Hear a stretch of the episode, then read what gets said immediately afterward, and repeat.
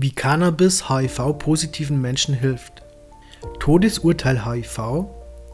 Noch vor 30 Jahren bedeutete die Diagnose, dass nach der HIV-Infektion zwangsläufig innerhalb weniger Jahre die AIDS-Erkrankung und damit der Tod folgen würden. Inzwischen ist die Medizin jedoch wesentlich weiter und HIV-positive Menschen können trotz Infektion fast so lange wie gesunde Menschen leben. Cannabis hilft ihnen dabei, einige der Begleiterscheinungen, die im Zusammenhang mit der Medikation auftauchen, in den Griff zu bekommen. Neueste Studien deuten sogar darauf hin, dass Cannabis den Ausbruch von AIDS hinauszögert. Der Unterschied zwischen HIV und AIDS. HIV steht für Humanes Immundefizienzvirus. Es handelt sich also um eine Abwehrschwäche, die das menschliche Immunsystem betrifft. AIDS ist die Abkürzung für Acquired Immune Deficiency Syndrome und bedeutet übersetzt erworbenes Abwehrschwäche-Syndrom.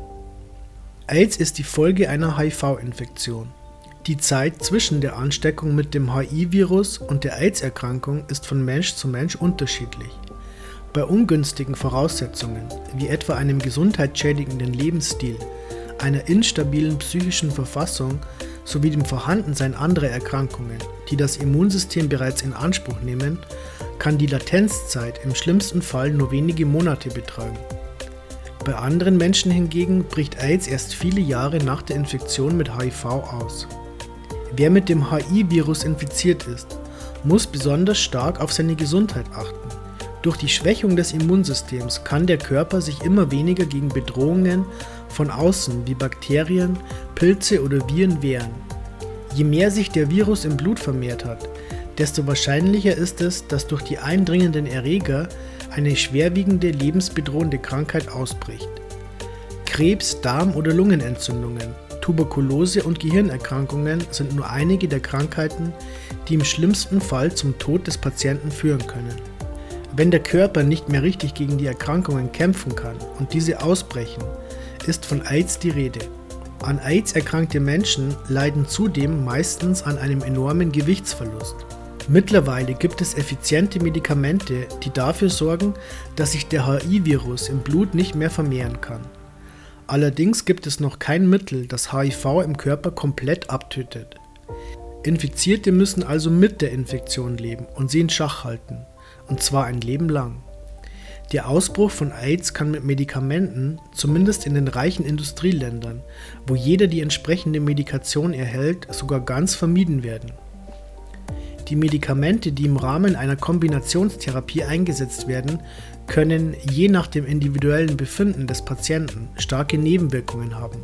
Dazu zählen unter anderem Übelkeit, Durchfall und Kopfschmerzen sowie ein erhöhtes Herzinfarktrisiko. Heutzutage sind rund 35 Millionen Menschen weltweit mit dem HIV-Virus infiziert. Seit der ersten HIV-Diagnose bis jetzt sind etwa 36 Millionen Menschen an AIDS gestorben. Cannabis macht HIV-Therapie erträglicher. Cannabis wirkt gegen Ängste und Depressionen. Noch heute haben viele Menschen das Klischee im Kopf, dass eine HIV-Infektion ein baldiges, mit viel Leid verbundenes Sterben mit sich bringt.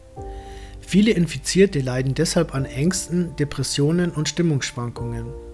Hinzu kommen noch Faktoren wie soziale Ausgrenzung und körperliche Belastungen, die sich negativ auf die Psyche auswirken.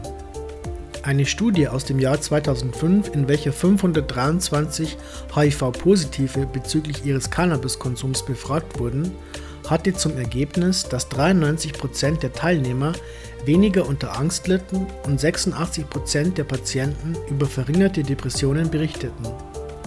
Weitere Studien ergaben, dass ein höherer THC-Gehalt insgesamt für bessere Stimmung sorgte als der Konsum von weniger THC-haltigen Kräutern. Cannabis lindert Schmerzen. HIV-Infizierte kämpfen häufig gegen eine Vielzahl von Schmerzen mit unterschiedlichen Ursachen. Muskelschmerzen und Neuropathien, das sind durch Medikamente verursachte Nervenschmerzen, sowie Gelenkschmerzen gehören zum Alltag von HIV-positiven Menschen. Ein Großteil der Befragten aus dem Jahr 2005 berichtete über weniger Muskelschmerzen 94% und weniger Neuropathien 90% nach dem Genuss von Cannabis. Da Cannabinoide offenbar auch langfristig positive Effekte auf das Schmerzempfinden haben, dürften sie im Vergleich zu anderen chemischen Schmerzmitteln, die häufig zu Leber- und Nierenschäden führen, auf Dauer das Rennen machen. Cannabis hat keine derartigen Nebenwirkungen. Cannabis, vor allem das darin enthaltene THC, ist appetitanregend. Im Jahr 2005 ergab die Studie mit 523 HIV-positiven Menschen, die regelmäßig Cannabis konsumierten, dass die Wirkstoffe der Pflanze bei 97% der Patienten tatsächlich den Appetit gesteigert hatten.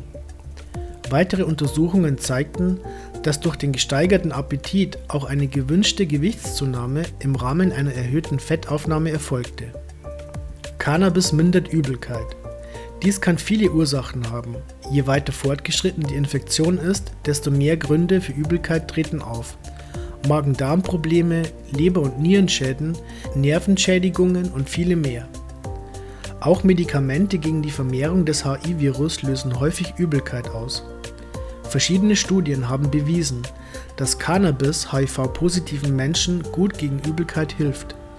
Ebenfalls im Jahr 2005 fanden Forscher heraus, dass HIV-Infizierte, die stark unter Übelkeit litten und dagegen Cannabis konsumierten, ihre antiretrovirale Therapie mit einer signifikant höheren Wahrscheinlichkeit durchzogen als diejenigen, die keine Joints gegen ihre Übelkeit rauchten.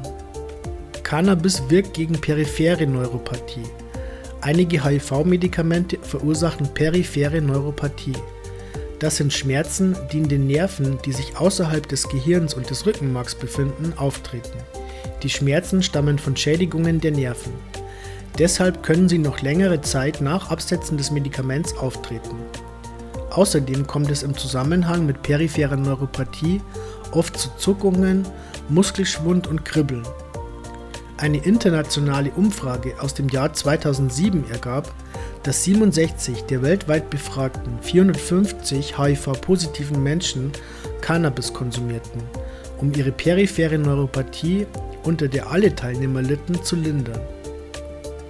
In einer Studie mit einer Kontrollgruppe, die anstatt Cannabis nur Placebos zu sich nahmen, fanden Forscher im gleichen Jahr heraus, dass bei etwas mehr als der Hälfte der Cannabis rauchenden Testpersonen die Schmerzen um über 30 Prozent erträglicher geworden waren. Die Ergebnisse bei der Kontrollgruppe blieben mit 24% dahinter zurück. Weitere Studien kamen zu ganz ähnlichen Ergebnissen. THC kann offenbar den Ausbruch von AIDS verzögern. Neuere Studien, die an Affen durchgeführt wurden, förderten im Zusammenhang zwischen HIV und Cannabis-Therapie noch eine weitere erstaunliche Erkenntnis zutage. Anscheinend hindert THC den HIV-Virus daran, sich zu AIDS zu entwickeln Zumindest wird die Zeit bis zum Ausbruch durch das Cannabinoid hinausgezögert. Lange Zeit herrschte die Annahme vor, dass der Konsum von Cannabis sich negativ auf das Immunsystem auswirken würde, was natürlich fatal für einen HIV-infizierten Patienten wäre. Allerdings deutet alles sehr stark darauf hin, dass THC positive Effekte auf die Gesundheit und das Immunsystem von HIV-Positiven hat. An der Universität von Louisiana, USA, fanden Forscher heraus, dass diejenigen Affen, die vor und während der durch die Menschen herbeigeführten SIV-Infektionen, die der HIV-Infektion beim Menschen entspricht, regelmäßig THC bekamen, länger lebten und weniger Gewichtsverlust zu verzeichnen hatten als die Kontrollgruppe ohne THC. Dr. Molina, die maßgeblich an der Studie mitwirkte, äußerte sich diesbezüglich folgendermaßen. Als wir mit der Studie begannen, dachten wir, THC würde die Viruslast erhöhen. Wir gingen davon aus, es würde die Zahl der Lymphozyten drastisch verringern. Aber das beobachteten wir nicht. Im Gegenteil. Es sieht so aus, als könnte es zu einer vorteilhaften Immunmodulation kommen, vor allem in den frühen Stadien der Infektion. Besonders die CB2-Rezeptoren, die auch ein Teil des menschlichen Endokannabinoid-Systems darstellen, spielen bei der Unterdrückung bestimmter negativer Reaktionen im HIV-infizierten Körper eine wichtige gegensteuernde Rolle. Die auf die Ergebnisse der Studie folgenden Zellexperimente ergaben, dass die Viruslast in den menschlichen T-Lymphozyten, welche die Wissenschaftler mit dem SI-Virus infiziert und mit THC behandelt hatten, nach einigen Tagen signifikant verringert war. Cannabis gibt Grund zur Hoffnung für HIV-Positive. Damit gibt es einige gute Gründe für HIV-Positive, sich mit dem Thema Cannabis intensiv auseinanderzusetzen. Die Chancen, dass ein Arzt entsprechende Rezepte ausstellt, dürften im Falle einer Infektion relativ hoch sein. Vor der medizinischen Legalisierung in einigen Ländern hatten sehr viele Infizierte den Weg des illegalen Rauchens von Marihuana gewählt und tun dies teilweise immer noch weil sie die Nutzen der Pflanze auf den Verlauf ihrer Infektion höher schätzen als die möglichen strafrechtlichen Konsequenzen. Basierend auf verschiedenen Studien besteht außerdem Grund zu der Annahme, dass in den kommenden Jahren die medizinische Cannabisforschung zu einigen Erfolgen und bestenfalls auch zu revolutionären Durchbrüchen in der Behandlung von HIV und AIDS führen kann sofern nicht einmal mehr unterschiedliche monetäre Interessen für eine für viele Menschen lebensgefährliche Ausbremsung der Prozesse sorgen. Vielleicht könnten Cannabis-Medikamente die chemischen Cocktails, die HIV-Infizierte tagtäglich schlucken müssen, eines Tages komplett ersetzen. Wünschenswert wäre es auf jeden Fall.